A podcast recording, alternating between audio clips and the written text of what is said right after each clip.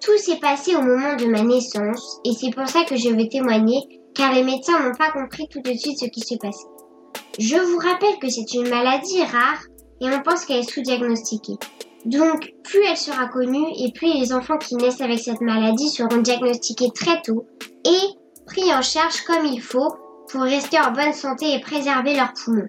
Moins de 48 heures après ma naissance, qui s'était très bien passé car j'étais un bébé magnifique et je faisais la joie de mes parents en arrivant après mes deux frères jumeaux, je me suis trouvée en détresse respiratoire. Si on ouvre le dictionnaire pour trouver la définition de cheminement, on lit action de cheminée. Mais aussi, en parlant de quelque chose qui est en mouvement, on lit que le cheminement est un déplacement, une avance, une progression graduelle. On parle du cheminement des sables, des électrons. On parle des cheminements de la Lune. Et dans ce podcast, on vous parle des cheminements de femmes, toutes différentes, toutes uniques, qui vous racontent des morceaux de leur vie. Une chance exceptionnelle d'être la première personne qui entend leur histoire, qu'elles racontent souvent pour la première fois. Même s'il n'y a pas de définition universelle, on considère qu'une maladie est dite rare quand elle touche moins de 5 personnes sur 10 000. Si en France ces maladies rares touchent 30 000 personnes, à l'échelle de l'Europe, cela représente quand même 30 millions d'individus. Mais dans cet épisode, c'est d'une personne en particulier dont je voudrais vous parler. Il s'agit d'Apolline, 11 ans, atteinte de dyskinésie ciliaire primitive. À 11 ans, on est en sixième et on est encore un enfant. Mais Apolline, elle, est aussi une véritable militante. Pour aider les autres personnes qui souffrent de dyskinésie ciliaire primitive, elle a lancé une association qu'elle a baptisée Les Petits Bonheurs d'Apolline. Pour faire connaître sa maladie rare, elle a créé un compte Instagram du même nom que son asso, mais elle fait aussi des exposés, organise des ateliers, et elle ne s'arrête toujours pas là parce qu'à l'heure où je vous parle, Apolline écrit même un livre pour expliquer cette maladie aux enfants. Je suis souvent bluffée par la maturité de mes invités, mais là je vous avoue que c'est du jamais vu.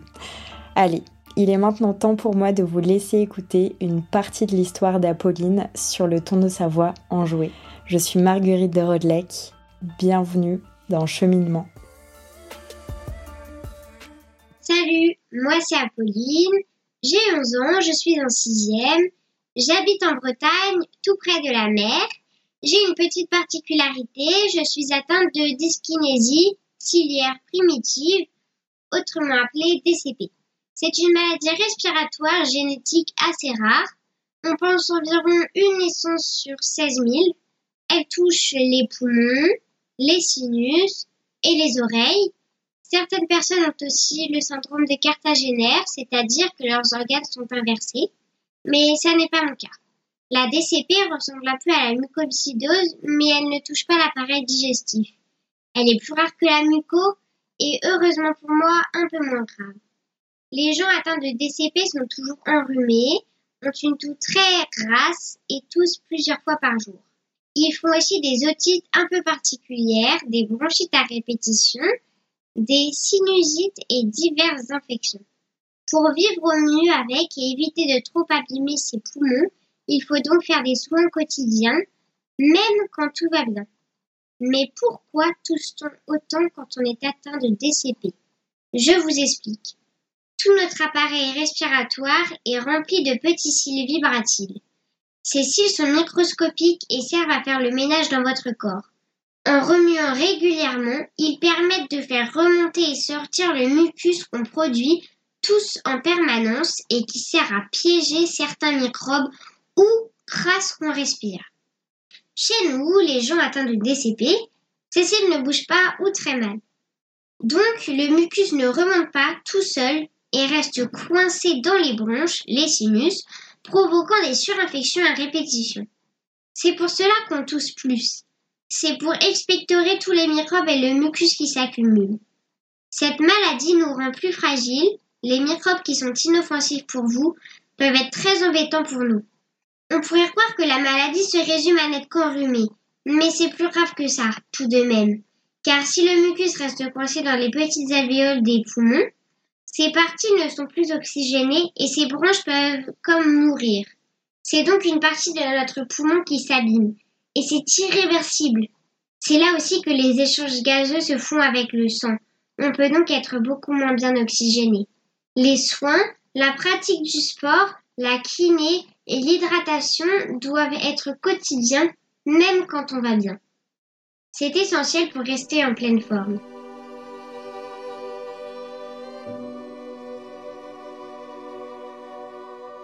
Maintenant que vous avez compris, je vais pouvoir vous dire comment ma maladie s'est manifestée. Tout s'est passé au moment de ma naissance et c'est pour ça que je veux témoigner car les médecins n'ont pas compris tout de suite ce qui se passait. Je vous rappelle que c'est une maladie rare et on pense qu'elle est sous-diagnostiquée. Donc, plus elle sera connue et plus les enfants qui naissent avec cette maladie seront diagnostiqués très tôt et pris en charge comme il faut pour rester en bonne santé et préserver leurs poumons. Moins de 48 heures après ma naissance, qui s'était très bien passée car j'étais un bébé magnifique et je faisais la joie de mes parents en arrivant après mes deux frères jumeaux, je me suis trouvée en détresse respiratoire. Je faisais une infection pulmonaire inexpliquée. On a cru que j'avais inhalé du liquide amniotique, que j'avais fait une fausse route, mais aucune de ces pistes ne semblait très sûre. J'ai dû rester environ trois semaines en néonate sous oxygène, antibiothérapie et sonde alimentaire, avec des séances kiné quotidiennes pour aider mes poumons à se vider du mucus, m'empêchant de bien respirer. Quand j'ai quitté l'hôpital, les médecins avaient averti mes parents que j'allais encore être encombrée pendant quelques semaines. Sauf que je n'ai jamais cessé de tousser. Je faisais des bronchites à répétition et des otites séreuses. On m'a donc posé plusieurs drains transtympaniques, comme chez beaucoup d'enfants. Mais chez moi, ça ne réglait pas le problème. De plus, mon cérumen était très particulier d'après l'ORL qui m'opérait. Comme les aérateurs d'oreilles ne semblaient pas améliorer mon état, c'est donc là que les médecins ont commencé à se dire il y a quelque chose qui cloche.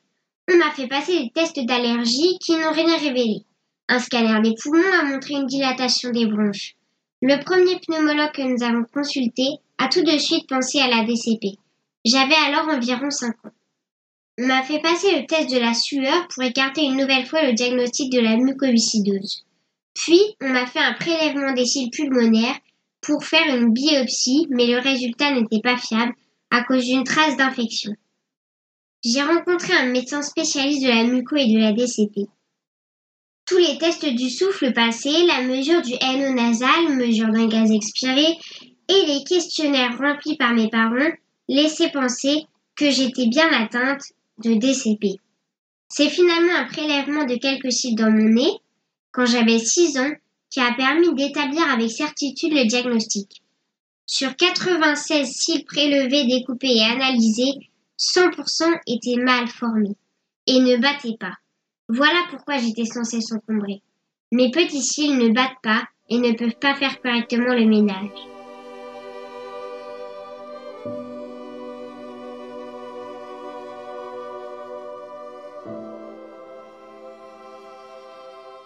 L'analyse génétique a confirmé le premier diagnostic et à 7 ans, j'avais donc un nom à mettre sur mes petits tracas quotidiens.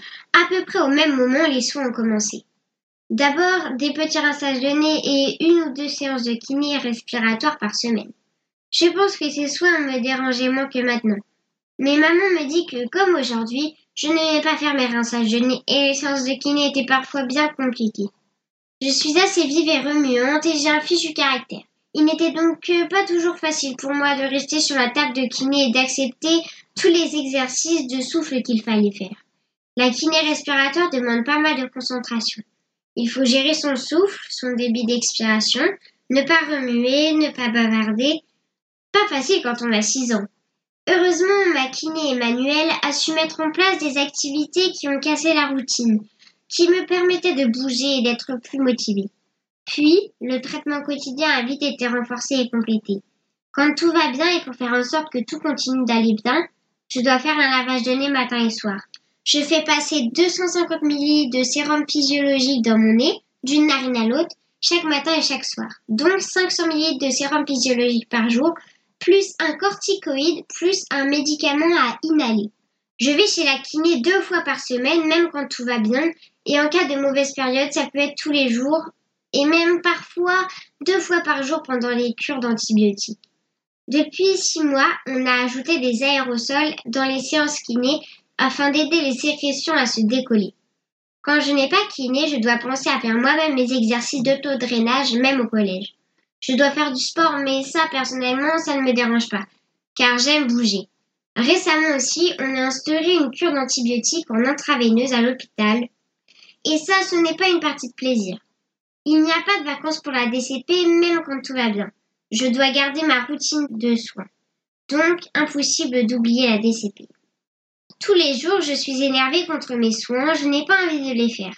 Mes parents m'encouragent, mais comme je leur ai déjà dit, vous, vous le voyez, moi je le vis, ou bien je sais qu'il y a des personnes qui ont pire, mais il y a aussi des personnes qui n'ont rien.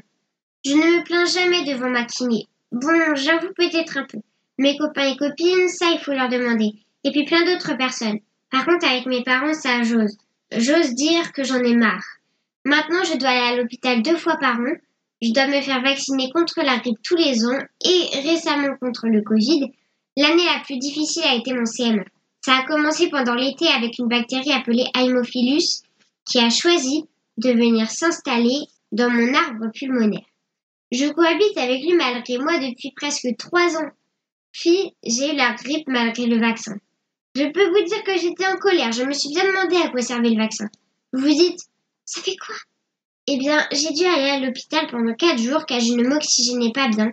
Et en plus, d'après les médecins, ce n'était qu'une grippette.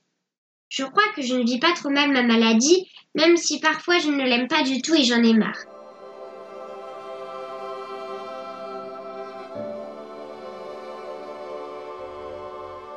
Le plus souvent, j'essaye de ne pas y faire attention. C'est un peu comme mes émotions, j'en ai marre ou je m'en fiche.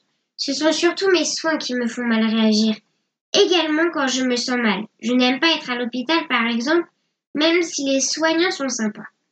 Mon entourage m'aide beaucoup. Je me souviens par exemple qu'une fois, en arrivant à l'école après un rendez-vous à l'hôpital, une de mes copines s'était cachée derrière la structure de jeu et m'avait couru après en me faisant plein de câlins. Je ne sais pas si elle, elle s'en rappelle, mais moi je m'en souviens bien. Quand j'étais en CM1 et CM2, Ma maîtresse m'envoyait toujours des petits SMS sur le téléphone de ma maman, quand je partais deux jours à l'hôpital à Paris pour faire des bilans et des examens. Elle me demandait des nouvelles et m'encourageait. Elle prenait soin de moi et ça me touchait énormément. Cette année, je suis entrée en sixième. J'ai fait un exposé pour expliquer ma maladie et aider les autres à comprendre pourquoi je tousse souvent, pourquoi je dois boire régulièrement et pourquoi je peux être amenée à sortir de la classe pour me dégager les poules. Les élèves ont posé plein de questions. Ils se sont montrés très intéressés et ça a pris toute l'heure de cours. Il y a un peu plus d'un an, j'ai créé mon association, Les Petits Bonheurs d'Apolline, parce que j'avais envie d'aider la recherche médicale et je n'allais quand même pas rester les bras croisés. Ma famille et des amis qui ont des talents créatifs produisent de très jolies choses que nous vendons à diverses occasions. Marché de Noël, fête des mères. Et nous reversons l'ensemble des sommes à notre petite association nationale ADCP. Sinon, avec ma maman et mon pneumopédiatre, je participe à la création d'un ETP.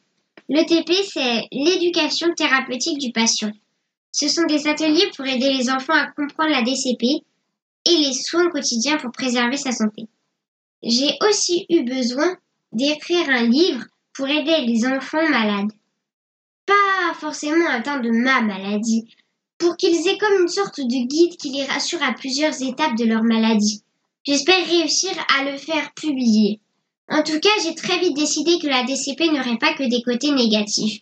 Grâce à cette maladie, j'ai fait la rencontre de gens formidables. J'ai pris conscience que les gens qui m'entourent ont des talents incroyables et ils me donnent beaucoup de force. Ils sont d'un grand soutien. Si je vous ai parlé aujourd'hui, c'est que je voulais aussi transmettre ce message. Quand on a un enfant malade, on prend très vite conscience du hasard parfois injuste de la vie. Mais il ne faut jamais laisser la maladie définir qui on est. Par exemple, ce que j'aimerais que vous reteniez de moi avant tout, c'est que je suis heureuse et joyeuse.